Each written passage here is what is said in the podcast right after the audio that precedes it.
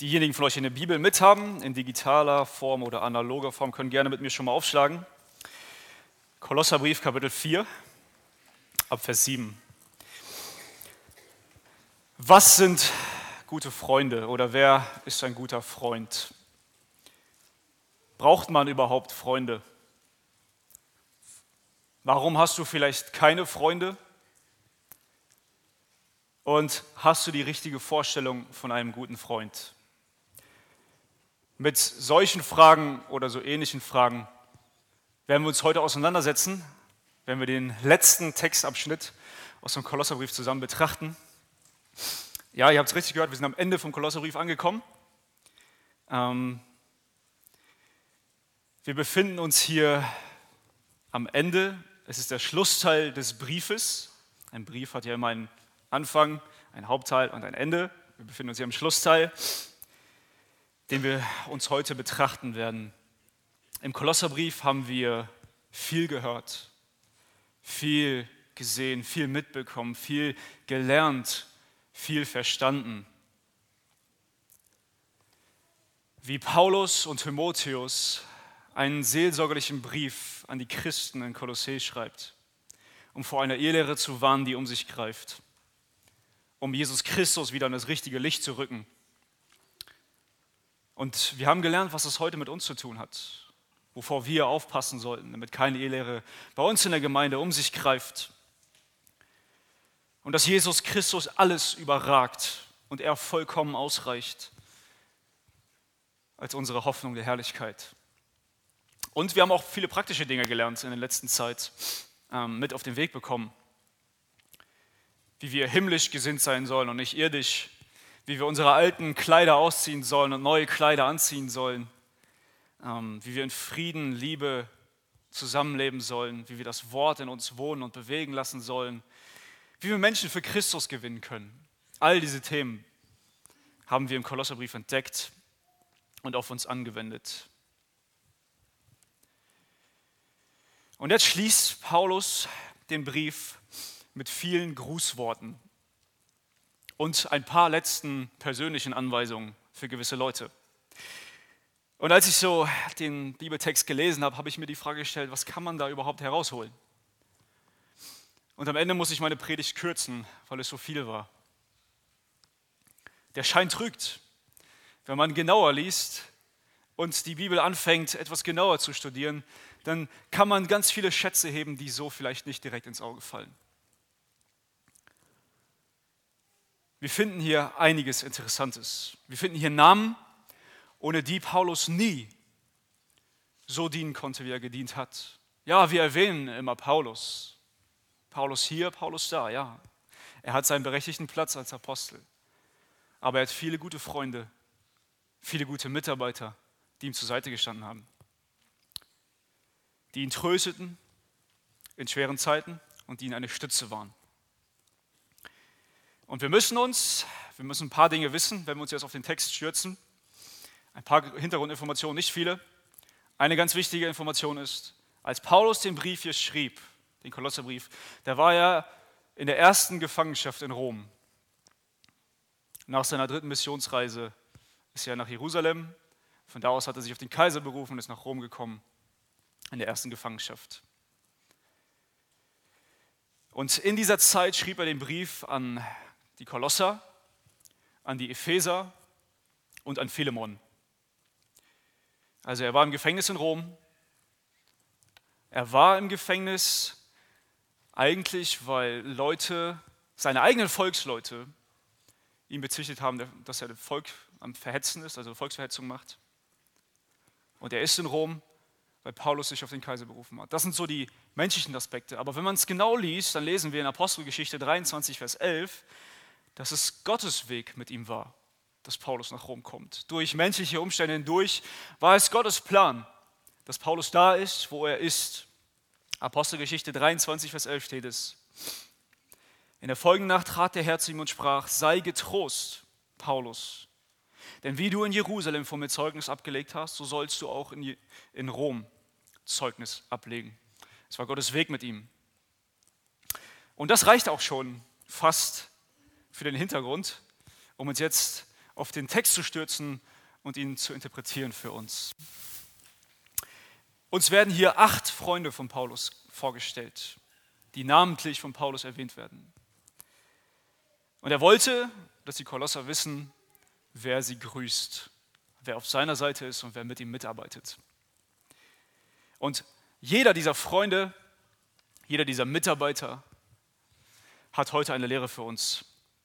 Also lasst uns mal mit dem ersten anfangen. Wir lesen ab Vers 7, Kolosser 4, Vers 7. Alles, was mich betrifft, wird euch Tychikus mitteilen, aber ich lese das jetzt mal aus der NGÜ, das ist ein bisschen einfacher.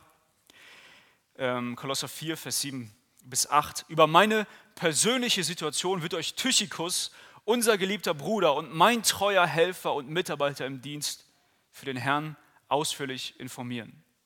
Wenn ich ihn zu euch schicke, dann genau aus diesem Grund, ihr sollt erfahren, wie es um uns steht und ihr sollt durch seinen Besuch gestärkt und ermutigt werden. Tychikus, ich äh, mag es sehr, Namensbedeutung auf den Grund zu gehen.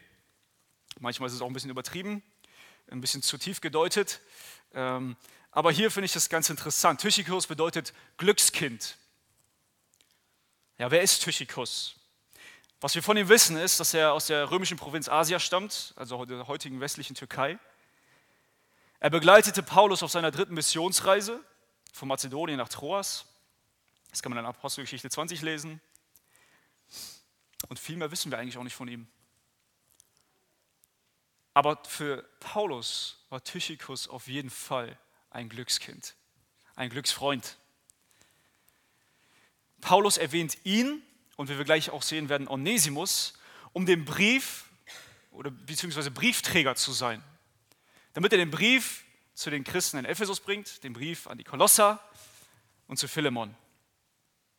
Und ich glaube, niemals hätte Tychikus sich erträumen lassen, dass der Brief, den er trägt, der seinen Namen beinhaltet, 2000 Jahre danach von sehr vielen Menschen noch studiert wird. Er hat einfach nur treu seinen Dienst gemacht. Er war einfach nur ein treuer Freund von Paulus. Und so wird er hier auch von Paulus beschrieben. Geliebter Bruder und treuer Diener und Mitknecht im Herrn. Tychikus war ein treuer Freund. Auf Tychikus war Verlass. Man konnte sich auf ihn verlassen. Wie wertvoll ist es, wenn man sich auf jemanden verlassen kann? Wenn man weiß, wenn er sich darum kümmert, dann wird es gut. Gerade wenn es um diese gemeinsame Sache geht. Sie waren verbunden im Herrn Jesus. Er nennt ihn Mitknecht, einen Mitsklaven. Sklave des Herrn Jesus. Gemeinsam im Auftrag, im Auftrag von Jesus unterwegs. Gemeinsame Diener. Stellt euch vor, wie Paulus da so gefangen sitzt es gibt viele, die ihn tot sehen wollten. Viele, die ihn verlassen haben. Er hat kein Geld, kein Reichtum. Er kann seinem Freund vielleicht noch nicht mal einen Kaffee anbieten. Und dennoch hat er jemanden, der ihn nicht verlassen hat, sondern bei ihm blieb und gemeinsam mit ihm weiter für das Evangelium kämpfte. Das war Tychikus, ein treuer Freund. Meint ihr nicht, dass Paulus manchmal auch einen guten Freund brauchte? Jemanden, der ihm vielleicht beraten konnte, wenn er vor Problemen stand. Ein weises Wort zur rechten Zeit, das braucht doch jeder mal. Ja, Paulus hat viel erlebt und er ist durch vieles durchgekommen. Und er war auch für Besonderes bestimmt. Aber inmitten all dieser Dinge bemühte sich Paulus auch um Freunde, um persönliche Beziehungen mit Menschen. Er hatte auch große Nächstenliebe für die, die schon Christen waren. Und da ist er, Tychikus, verbunden im Glauben, loyal bis in den Gefängnis hinein und hilft Paulus weiterzumachen. Gibt es ein Synonym für Treue, also ein anderes Wort, womit man Treue beschreiben kann? Es gibt ein Tier, der Hund. Es gibt äh, ein Zitat von Mary Bly. Hunde kommen, wenn man sie ruft.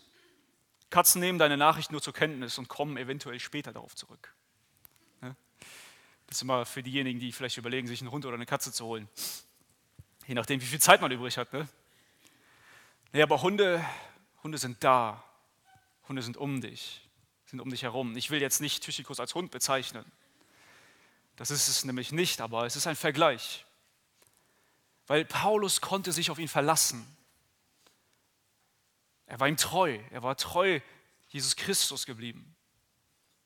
Solche Freunde brauchen wir. Was können wir da für eine Lehre daraus ziehen? Lass mich dir folgende Frage stellen. Bist du ein Glückskind für andere? Bist du so jemand? Wenn dein Freund dich braucht, wenn ein guter Freund dich braucht, bist du da. Wenn ein geistlicher Bruder dich braucht, deine Hilfe braucht, bist du da eher der treue Hund oder die Katze, die sich vielleicht irgendwann dann später mal daran erinnert und vielleicht zu spät vorbeikommt?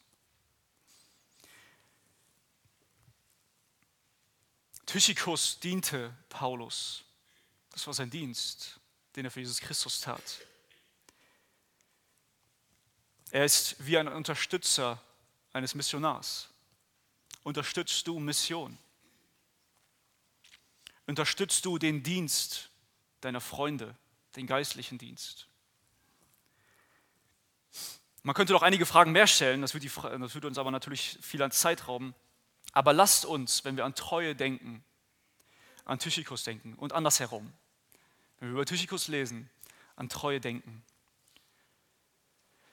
Und lass uns daran erinnern, für unsere Brüder und Schwestern und vor allem für die, die uns sehr gut bekannt sind, da zu sein. Lasst uns so sein, dass auf uns Verlass ist. Das Buch der Sprüche hat sehr viele Ratschläge und sehr viele gute Gedanken zum Thema Freundschaft. Und da ist ein Vers, den ich ganz gut finde, der hier ganz gut reinpasst. Sprüche 27, 9. Öl und Räucherwerk erfreuen das Herz, so auch die süße Rede eines Freundes aus dem Rat seiner Seele. Wie gut ist es manchmal, einen guten Rat zu hören, ein gutes Wort zu hören. Lasst uns ein Beispiel an Tychikus nehmen, dem treuen Freund. Und dieser Tychikus, der bekommt den Auftrag von Paulus, den Kolossern Bericht zu erstatten, zu erzählen, wie es ihm geht, wofür man beten kann, was gut läuft wie ein Rundbrief, nur in Person.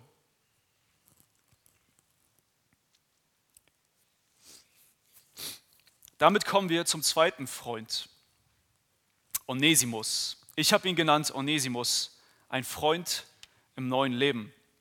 Das lesen wir Vers 9. Ich lese wieder aus der NGÜ.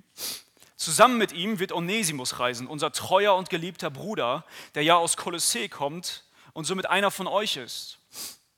Die beiden werden euch alles mitteilen, was es von hier zu berichten gibt. Da ist Onesimus. Und Onesimus, den kennen wir etwas besser. Von dem haben wir ein paar mehr Informationen im Neuen Testament. Von einem ganz besonderen Brief, den Philemon-Brief. Hat nur ein Kapitel. Kann man ganz schnell durchlesen, falls euch das interessiert und ihr mehr wissen wollt. Er war ein Sklave von Philemon. Kein schönes Leben. Man will doch lieber frei sein. Also sie lebten in der Umgebung von Kolossee herum. Vielleicht könnt ihr gerne das Bild einstrahlen, ähm, ungefähr damit wir einordnen können, wo diese ganzen Städte sind. Weil der Brief von Kolosser, der wurde auch vorgelesen in Laodicea und wahrscheinlich auch in Hierapolis. So, das ist so die ganze Gegend da in der heutigen westlichen Türkei. Genau, diese Ecke da. Von da kam der, der Onesimus, der Sklave von Philemon. Und es gab eine Zeit, da ist Philemon, sein Herr, irgendwie zum Glauben gekommen. Wir wissen nicht wie. Vielleicht durch Epaphras, vielleicht durch irgendwelche Evangelisten, die das Land durchzogen haben, wie auch immer. Irgendwie ist Philemon zum Glauben gekommen. Aber Onesimus, der Sklave, der wollte von diesem ganzen Glaubensgefasel nichts wissen. Das war, das war dem egal. Nein, er hatte einen anderen Plan. Onesimus hatte einen anderen Plan. Er hat sich vorgenommen, ich werde meinen Herrn beklauen. Gerade so, dass ich einmal übers Meer ganz weit weg von ihm bin, am besten Richtung Rom. Da, ist, da posiert das Leben, da kann ich neu anfangen. Da habe ich ein neues Leben. Ich beklaue meinen Herrn, ich hau ab. Und das hat er sich auch vorgenommen und das hat er auch gemacht. Und es gab auch einen anderen Grund, warum er ganz weit weg wollte.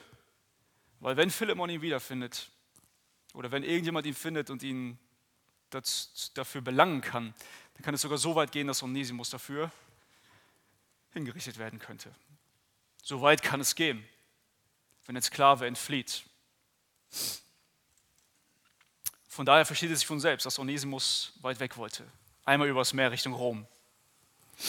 Aber was ist in Rom passiert? Irgendwas ist da passiert, was, was überhaupt nicht reinpasst. Aus irgendwelchen unerklärlichen Gründen, naja, einmal Verbrecher, immer Verbrecher, sagt man so, ne? Landet er im Gefängnis. Wieso auch immer. Das wissen wir nicht. Und er landet irgendwie direkt oder indirekt in die Arme von Apostel Paulus. Und direkt oder indirekt bekommt er die Botschaft des Evangeliums zu hören. Und ich glaube, ich habe mir sagen lassen, dass wenn man im Gefängnis ist, dann nimmt man jede Botschaft gerne an. Und man hat genug Zeit, sich die anzuhören und darüber nachzudenken. Und Gott erbarmt sich über ihn, öffnet ihm die Augen und, und Onesimus fängt an zu glauben. Er wird ein Glaubensbruder. Er bekommt ein neues Leben. Er bekehrt sich zu Jesus Christus. Er wirft seine ganzen Sünden vor das Kreuz. Sein altes Leben ist zu Ende. Es beginnt alles von vorne, ein neues Leben. Er bekommt die Wiedergeburt, einen Neuanfang. Und hier im Kolosserbrief schreibt Paulus von Onesimus. Und er bekommt dieselbe Beschreibung wie Tychikus, ein geliebter und treuer Bruder. Und jetzt, das ist schon echt Hollywood-reif, kommt das Verrückteste. Onesimus macht sich auch mit Tychikus zusammen auf dem Weg zurück in die Gegend, wo sein Herr herkommt, der Philemon. Er hat sogar einen anderen Auftrag wie Tychikus. Er trägt den Brief von Philemon persönlich und bringt ihn Philemon. Er sieht ihn von Angesicht zu Angesicht. Was für Spannungen. Das ist spannend. Wir haben hier nicht die Zeit dazu, den Philemon-Brief zu studieren, aber ich kann euch nur empfehlen, das wirklich mal zu lesen. Und ich will euch nur einen Vers daraus zeigen, in Philemon 10 äh, bis 12, vielleicht auch zwei Verse, ich weiß jetzt nicht genau, genau. Philemon 10 bis 12 habe ich hier. Da sagt Paulus, also Paulus schreibt ja zu Philemon, ich bitte dich für mein Kind, das ich in meinen Fesseln gezeugt habe, Onesimus, also den ich zum Glauben gebracht habe, Onesimus der dir einst unnütz war. Onesimus bedeutet nämlich unnütz, jetzt aber dir und mir nützlich ist. Ich sende ihn hiermit zurück. Du aber nimm ihn auf wie mein eigenes Herz. Das ist die Bitte von Paulus an Philemon. Gar nicht so einfach. Wenn man weiß, was für Vergangenheiten manche Menschen haben und plötzlich Christen geworden sind, damit richtig umzugehen. Oder? Onesimus, der unnütz, ist nützlich geworden. Paulus macht hier so ein Wortspiel. Was können wir hier für eine Lehre daraus ziehen? Man könnte viel. Ich habe mich auf einen Punkt einfach konzentriert. Die niedrigsten Lebensumstände und die größte Bosheit in einem früheren Leben ist in der geistlichen Beziehung unter Christen belanglos. Seht ihr, Paulus, er war ein Pharisäer, er war gebildet, er war ein Römer, er war ein freier Mann, ein von Gott auserwählter Mann. Er selbst würde sich sogar als ziemlich gerechten Menschen aussprechen, wenn es um seine Taten geht. Aber dass er sich nicht seiner Taten gerühmt hat natürlich. Und er trifft auf Onesimus, den Sklaven, gesellschaftlich ein bisschen weiter unten. Arm, hat nicht viel vorzuweisen, auch noch ein Dieb gewesen. Er nennt ihn seinen geistlichen Bruder, als er zum Glauben gekommen ist. Er nennt ihn seinen Freund und er nennt ihn nützlich. Wir bei uns in der Gemeinde haben hier nicht so viele gesellschaftliche Schichten vertreten wie damals. Aber eine Frage habe ich an uns. Wie siehst du deinen Bruder und deine Schwester an, der vielleicht im alten Leben viele Sünden hatte oder ein kaputtes Leben hatte, wo viele Dinge falsch gelaufen sind? Oder wie siehst du denjenigen in der Gemeinde an, der vielleicht nicht so wohlhabend ist? In Sprüche 19, Vers 4 steht, Reichtum macht viele Freunde, der Arme aber wird von seinem Freund verlassen. Aber diese Wahrheit darf nicht wahr werden bei uns in der Gemeinde. Arme und Reiche, gebildet und ungebildet, zivilisiert und unzivilisiert, in der Gemeinde sind wir alle Brüder und Schwestern. Und aufrichtige Christen interessiert es nicht, was damals war. Aufrichtige Christen nehmen einander an, so wie Christus alle Menschen angenommen hatte und sich vor allem auf die Schwachen und Armen konzentriert hat.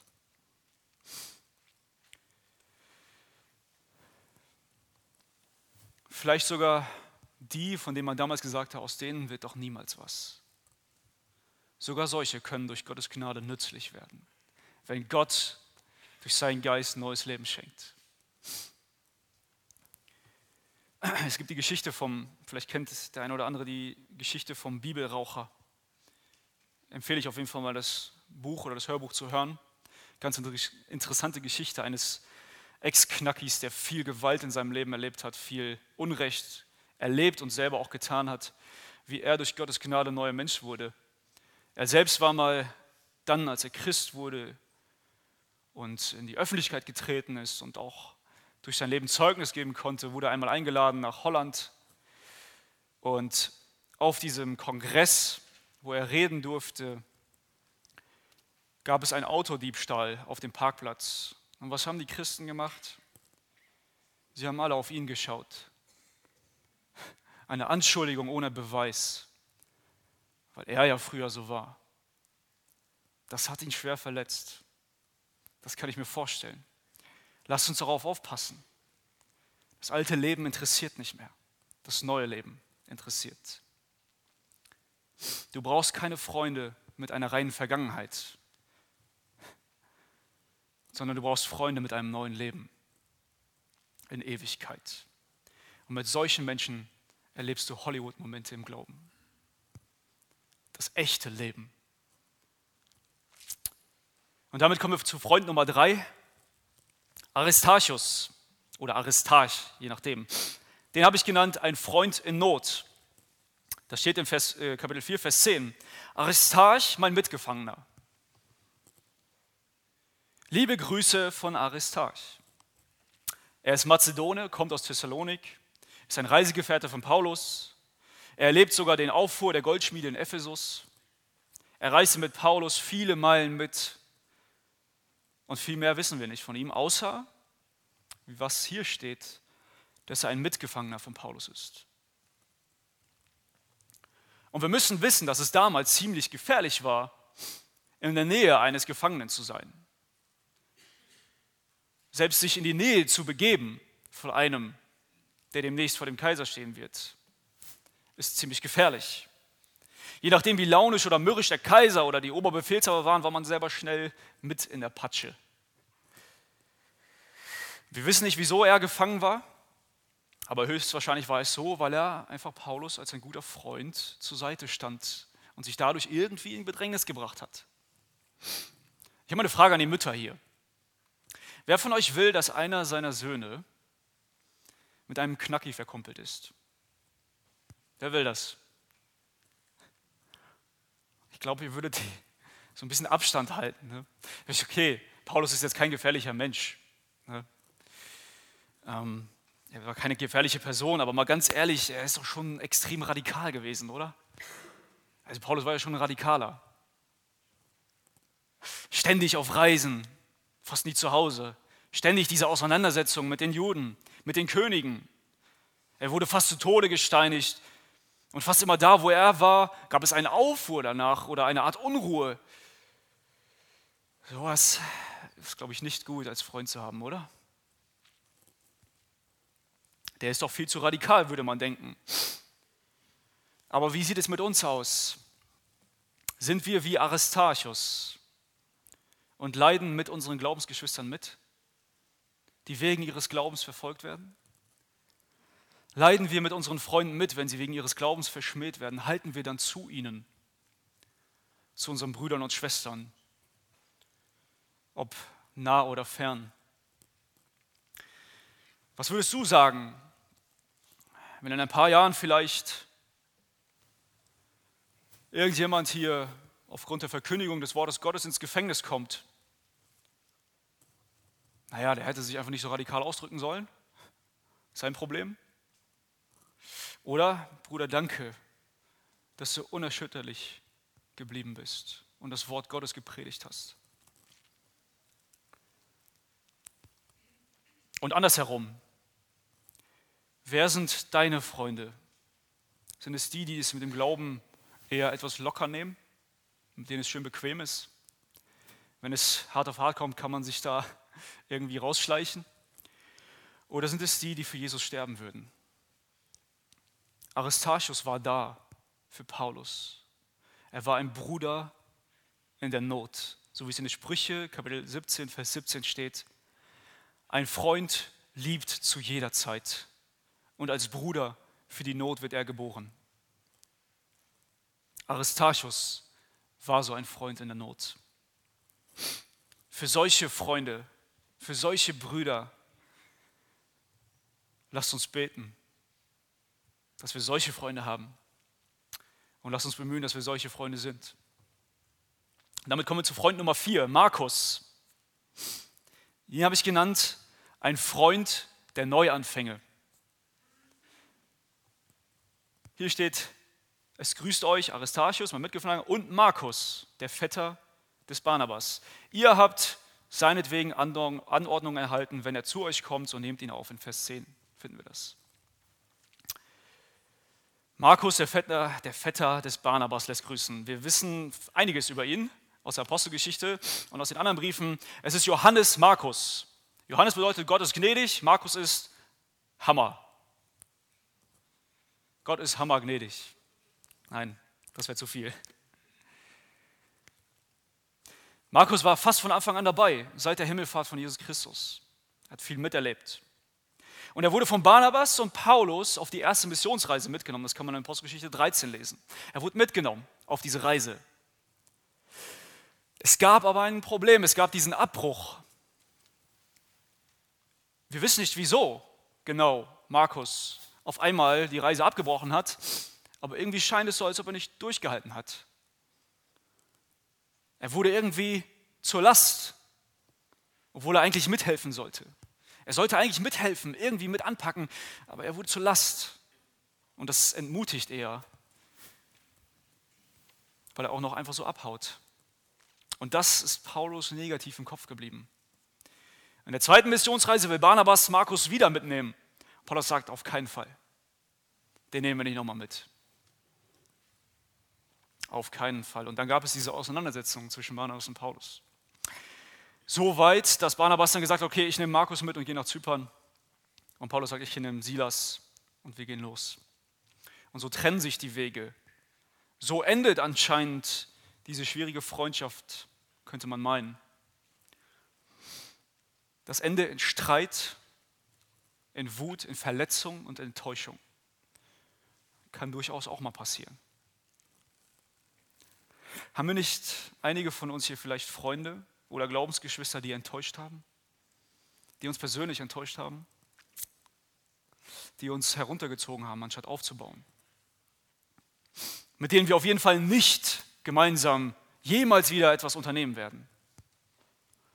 Nie wieder gemeinsam einen Dienst oder ein Projekt in der Gemeinde. Mit dem auf keinen Fall. Vielleicht gibt es hier den einen oder anderen, der so denkt über eine oder andere Person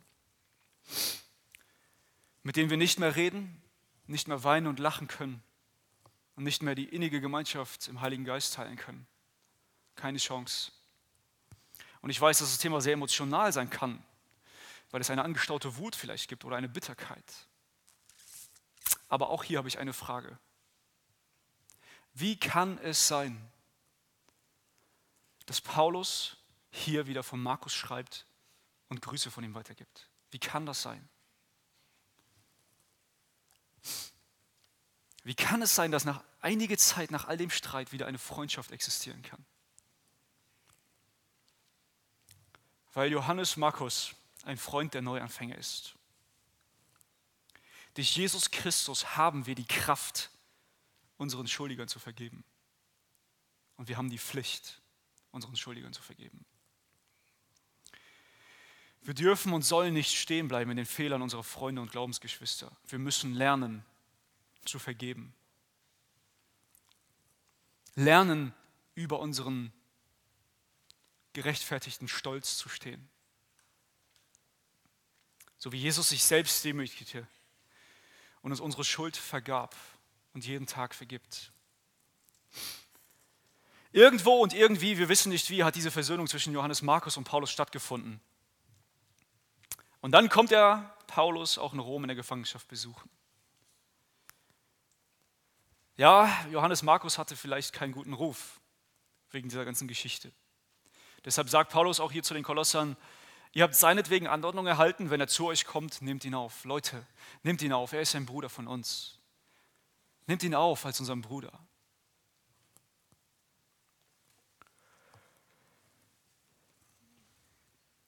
Übrigens ist Johannes Markus auch der Verfasser des Markus-Evangeliums. Und noch später, in der zweiten Gefangenschaft von Paulus in Rom, ein paar Jahre später, schreibt er zu Timotheus, einen Brief an Timotheus, dass er doch zusehe, dass wenn er kommt, auch Johannes Markus mitnehmen soll. 2 Timotheus 4,11 sagt er: Nimm Markus zu dir und bring ihn mit, denn er ist mir sehr nützlich zum Dienst. Was für eine Wiederherstellung der Freundschaft, oder? Und ich bete und hoffe, dass nicht irgendjemand hier in diesem Raum eine bittere Wurzel in sich trägt, die er immer jahrelang mit sich rumschleppt. Jahre und Jahrzehnte vergehen, ohne dass diese Versöhnung geschehen kann. Heute ist der Tag, wo du deine Beine in die Arme nehmen kannst und du auf diese kaputte Beziehung zugehen kannst und im Namen Jesu die Kraft dazu aufbringen kannst, deinem Bruder, deiner Schwester, deinem so gut vertrauten alten Freund vergeben kannst es ist möglich. Wie wird wohl Jesus über uns richten, wenn wir zwar seine Barmherzigkeit gerne annehmen, aber keine Barmherzigkeit mit unseren Mitmenschen haben? So wie Jakobus es sagt im Kapitel 2, Vers 12 bis 13. Redet und handelt als solche, die durch das Gesetz der Freiheit gerichtet werden sollen. Denn das Gericht wird unbarmherzig ergehen über die, die keine Barmherzigkeit geübt hat, der keine Barmherzigkeit geübt hat. Die Barmherzigkeit aber triumphiert über das Gericht. Lasst uns Freunde mit Neuanfängen werden. Lasst uns einander vergeben und annehmen. Und damit kommen wir zu Freund Nummer 5. Jesus, der Justus genannt wird. Ein Freund im Trost. Vers 11, Kolosser 4, Vers 11. Und Jesus, der Justus genannt wird, die aus der Beschneidung sind, diese allein sind meine Mitarbeiter für das Reich Gottes, die mir zum Trost geworden sind. Mit, diesen, mit dieser Mehrzahl meint er Aristarchus, den er gerade eben genannt hat, Johannes Markus und hier in der Vers 11 genannte Jesus, der Justus genannt wird. Das sind die drei einzigen aus der Beschneidung, also aus dem jüdischen Volk, die noch bei Paulus in Rom sind und mitarbeiten an der Verbreitung des Evangeliums. Und das sind nicht viele, wenn man überlegt, wie viele Zeichen und Wunder doch die Juden erlebt haben und dass der Messias selbst aus dem jüdischen Volk kommt. Das sind drei Leute, die Paulus wirklich zum Trost geworden sind, so wie er es sagt. Auch Jesus, der Justus genannt wird, ist Paulus zum Trost geworden. Wir wissen eigentlich nur aus dem Text, wer er ist. Dass er Jude ist, das wissen wir aus dem Text. Dass er bei Paulus in der ersten Gefangenschaft in Rom war. Und dass er die mit den anderen beiden zusammen Paulus zum Trost geworden ist. Das wissen wir. Aber das Interessante ist dieses Wort Trost. Wenn man sich das genauer betrachtet, das ist das griechische Wort Paregoria. Das ist interessant, weil es gibt es nur an dieser Stelle Wir kennen ein anderes Wort für Trost, das sehr oft verwendet wird ähm, in der Bibel. Das ist das Wort Beistand, Trost, Paraklesis. Es wird für den Heiligen Geist verwendet in uns. Es wird aber auch für Freunde verwendet, die einander trösten sollen, beistehen sollen in Not. Aber hier nimmt er das andere Wort, Paregoria. Das ist eine intensive Form, eine spezifische Form des Trostes. Die verbale Form bedeutet Arzneimittel, die Reizung lindert. Also das ist die verbale Form davon, von diesem Wort. Also die drei und auch Jesus, der Justus genannt wird, waren für Paulus bildlich gesprochen wie Arzneimittel, die gut getan hat. Die seine Reizung, seine Wehklagen, sein Leid gelindert haben. Wieso braucht denn Paulus Trost? Hm. Ich meine, wir haben das schon im Hintergrund geklärt. Er war im Gefängnis und das zu Unrecht. Hat viel Unrecht erlebt und hat es getragen als gläubiger Christ. Aber trotzdem brauchen selbst die größten Männer Gottes Freunde, die als Tröster zur Seite stehen. Gute Freunde sind wie gute Arznei.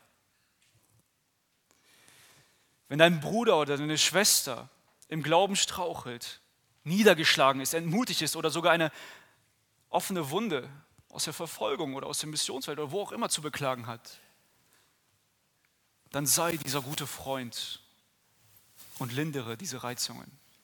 Sei ein Freund des Trostes.